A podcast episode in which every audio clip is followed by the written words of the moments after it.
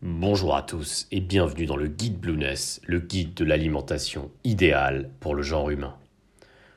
Aujourd'hui, nous allons voir dans l'hypothèse où vous auriez décidé de démarrer une diète pauvre en glucides et riche en lipides, quoi choisir entre la version soft, à savoir le low carb high fat, ou la version hard, c'est-à-dire le régime cétogène.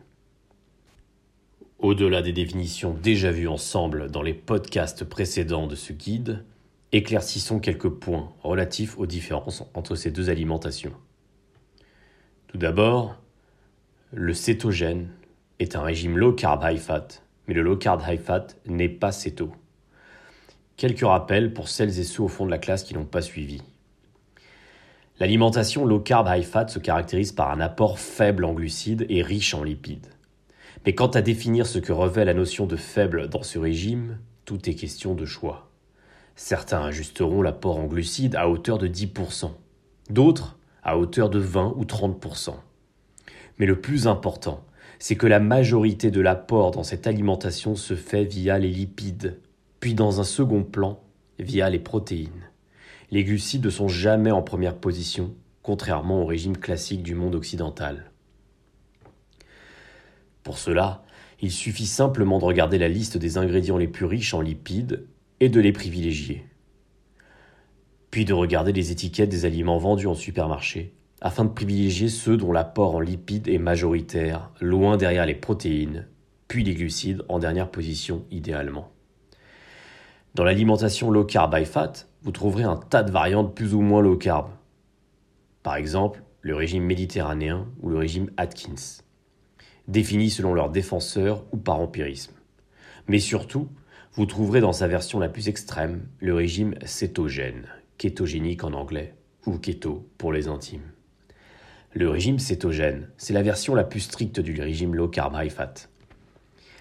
Cette diète repose sur un apport en glucides qui est au maximum de 30 à 50 grammes par jour et un apport en lipides qui représente au moins 70% de vos macronutriments. C'est un régime spécial en ce sens qu'il met l'organisme en état de cétose, Dès lors, l'énergie ne provient plus que des cétones, qui sont des molécules produites par le foie, et cette énergie ne provient plus du tout, ou très peu, du glucose. La plupart des sédentaires en quête de perte de poids et de rééquilibrage alimentaire s'orientent en général vers le régime low carb high fat, dans sa version soft, sans aller jusqu'à la cétose. C'est un bon pas en avant vers une alimentation saine et savoureuse, qui garde tout de même une part de glucides, mais qui fait la part belle aux bonnes graisses, longtemps mise au banc par l'industrie agroalimentaire, à tort. Toutefois, certaines personnes téméraires tentent la cétose, pour diverses raisons. En effet, nous avons vu dans les podcasts précédents qu'un nouveau mouvement dans le monde nutritionnel, sportif et médical vantait les effets du régime cétogène pour la perte de poids, l'énergie, mais aussi contre certaines maladies métaboliques. Parmi eux, le docteur Laurent Schwartz, qui est l'un des médecins français qui, contre l'avis général de sa corporation, a popularisé le régime cétogène pour retarder autant que possible la prolifération des cellules cancéreuses, en considérant que le, que le cancer était une maladie métabolique liée à la combustion d'énergie par les cellules et à une mauvaise digestion du sucre, qu'il soit lent ou rapide. Toutefois, l'intéressé lui-même tempère désormais l'efficacité de cette diète car la tumeur pourrait se passer du glucose pour se développer. Mais nous y reviendrons plus tard. D'autres personnalités louent les effets positifs du régime cétogène pour un tas de raisons. Maladie, surpoids, énergie, parmi lesquels certains nutritionnistes, mais aussi certains sportifs de haut niveau. Pour clarifier au maximum, la diète cétogène, c'est une version stricte du régime low carb high fat et toutes les diètes cétogènes sont low carb, mais les régimes low carb ne sont pas forcément tous cétogènes. Mais alors, quel est le meilleur pour soi? Dans l'hypothèse où vous auriez fait le deuil d'un apport majoritaire en glucides et particulièrement en sucre, grand bien vous fasse, il vous reste à choisir entre ces deux alimentations. Puisque le keto est contenu dans le low carb high fat, voyons déjà les avantages que le low carb high fat peut apporter de manière générale, avant de s'intéresser à sa version la plus stricte. En se basant sur la littérature scientifique qui s'est intéressée au sujet, on peut en conclure que le low carb high fat pourrait être utile dans les cas suivants. Et je mets bien cela au conditionnel. Dans les cas de diabète de type 2, dans l'hypertension artérielle, dans les maladies cardiaques, dans l'obésité, le surpoids et parfois dans l'acné. La diète cétogène serait également efficace contre les problèmes de santé que nous venons d'évoquer. Mais d'après certaines études, elle pourrait être d'autant plus efficace dans les cas suivants. Alzheimer, Parkinson, épilepsie ou encore certains cancers. En d'autres termes, de plus en plus de personnes s'approprient la diète cétogène pour lutter contre ces maux. Et pour beaucoup d'entre elles, cette alimentation semble leur réussir en permettant au moins une meilleure tolérance vis-à-vis des symptômes des maladies. Toutefois, certaines personnes dont le métabolisme a beaucoup de mal à s'adapter à l'état de cétose ne sont pas parvenues à adopter le régime cétogène. Et cela a causé plus de dégâts qu'autre chose.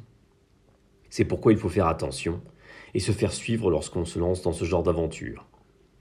Au-delà des maladies, certaines personnes en relative bonne santé se lancent dans l'alimentation cétogène afin de retrouver un poids de forme idéal, une meilleure énergie et une alimentation plus saine, avec davantage de légumes verts, moins de produits industriels souvent bourrés de glucides. Enfin, certains sportifs l'utilisent afin d'améliorer leur sensibilité à l'insuline et lors de leur période de sèche, avec de très bons résultats, aussi bien sur l'énergie que sur la balance. Nous y reviendrons plus tard. Alors, doit-on faire le régime cétogène? À cette question-là, beaucoup de nutritionnistes recommandent d'essayer mais de mesurer les effets afin de s'arrêter si cela devait prendre un mauvais tournant, en faisant régulièrement des prises de sang et en vérifiant tous ces biomarqueurs, parmi lesquels le cholestérol, la thyroïde, etc. Dès lors, en fonction de l'évolution, nous pouvons prendre la décision de continuer ou de s'arrêter.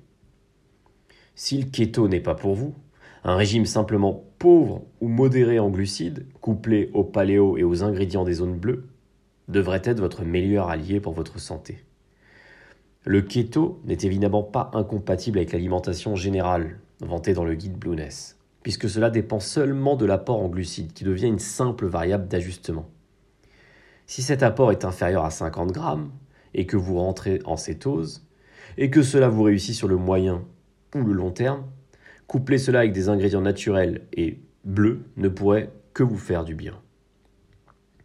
Certains sportifs suggèrent de tenter le régime cétogène lors de leur période de sèche sur 3, 4 ou même 5 mois, afin notamment de réinitialiser leur sensibilité à l'insuline et, dans le même temps, d'entraîner un déstockage rapide des graisses.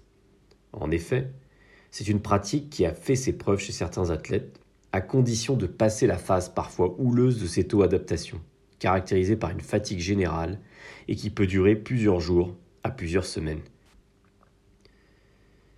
Si vous souhaitez tester la diète cétogène, il faudra donc laisser à votre organisme le temps de s'adapter et de changer de carburant.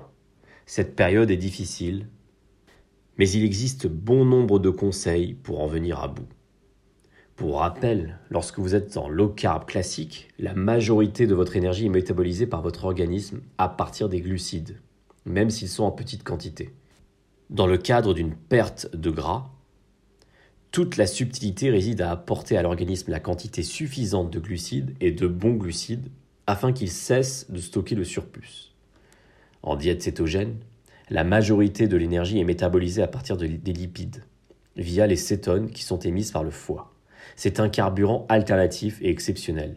Il faut bien comprendre cela, car en fonction de la, diète choisie, votre, énergie proviendra d'une source différente. En diète cétogène, à chaque écart, vous rebasculerez durant un temps donné en low carb classique, c'est-à-dire que vous allez sortir de la cétose. C'est ce qu'on appelle le rebond glucidique.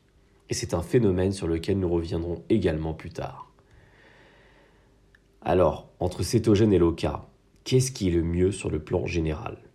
Quelle alimentation choisir si l'on veut booster son système immunitaire, rallonger son espérance de vie, augmenter son, énergie? Et améliorer sa ligne? À cette question, la réponse est évidemment ça dépend. Ça dépend de votre cétoréception, de vos objectifs et de vos problèmes de santé. Mais globalement, de grandes tendances ont pu être dégagées grâce aux nombreux témoignages glanés et évidemment à la littérature scientifique. Voici certains profils dont le régime pourrait et je dis bien pourrait apporter des réponses sur une période plus ou moins longue. Si vous avez par exemple tendance à engraisser sans forcément manger trop de glucides, riz, pâtes, pain, pommes de terre et sucre, c'est qu'a priori votre métabolisme a du mal à oxyder ces glucides. Deuxième cas, qui est relativement lié au premier, si vous ne parvenez pas à mincir autant que vous le souhaitez et que vous avez objectivement du surpoids. Troisième cas, si vous avez une zone particulière du corps qui stocke plus qu'ailleurs, sur la poitrine par exemple chez les hommes, ou pour les femmes au niveau des hanches, des fesses. Si pendant des années, voire toute votre adolescence et votre vie de jeune adulte, votre alimentation était majoritairement composée de mauvais glucides, beaucoup de lait, de céréales sucrées, de barres chocolatées, de pâtes industrielles, de riz, d'alcool, ce qui a sûrement mis à mal votre, votre sensibilité à l'insuline. Il y a aussi le cas où, si vous avez des allergies, de l'acné qui ne part pas, ou si vous êtes confronté à une maladie chronique plus ou moins grave, et que vous souhaitez diminuer le terreau inflammatoire, ne serait-ce que par précaution. Enfin, si vous pratiquez un sport et que vous souhaitez performer en termes d'endurance et lisser votre énergie sur une période plus longue. Dans de tels cas, s'intéresser à la diète cétogène peut être intéressant. Voici maintenant certains profils plus adaptés au régime low carb high fat soft. Si par exemple vous êtes plutôt sédentaire et que vous faites peu de sport ou alors de façon occasionnelle. Deuxième cas, si vous piquez du nez après le déjeuner au travail et que vous manquez d'énergie en réunion ou devant votre écran d'ordinateur. Si vous commencez à prendre insidieusement du poids et que vous souhaitez faire machine arrière. Ou encore si vous pratiquez un sport, natation, fitness, crossfit, mais que vous souhaitez en plus de prendre du muscle, vous affiner visuellement. De manière plus générale, si vous souhaitez manger sain et healthy pour améliorer votre santé générale et votre espérance de vie. Manger seulement de la salade verte, des tomates, quelques légumes et quelques croutons de pain tous les midis, ce n'est pas assez nutritif et ça pourrait même entraîner l'effet inverse de celui recherché parmi lesquels de la frustration, le stockage des nutriments par manque de calories euh, ingérées, des fringales répétées et un effet yo-yo. En conclusion, en intégrant une alimentation low carb, quelle qu'elle soit, vous redonnerez à votre organisme les bons lipides dont il a besoin. Poisson, huile d'olive, avocat, etc. Et vous lui donnerez également ce qu'il faut de glucides, point trop n'en faut, afin d'éviter de le choquer par un surplus de glucose dont il n'a pas vraiment besoin et qu'il finira par stocker dans le tissu adipeux si cet apport est trop conséquent. Quant à savoir s'il faut être extrême ou pas, cela dépendra de vous et de vos objectifs. La diète cétogène sera adaptée aux individus les plus téméraires qui souhaitent, pour les raisons évoquées précédemment, l'adopter pour une période plus ou moins longue. J'espère vous avoir donné quelques pistes afin de faire au mieux votre choix, qui n'est d'ailleurs pas immuable. Il est donc possible de passer d'une diète à l'autre, d'essayer et de voir les résultats sur votre niveau d'énergie, votre ligne et votre santé générale. À très bientôt dans le guide Blueness.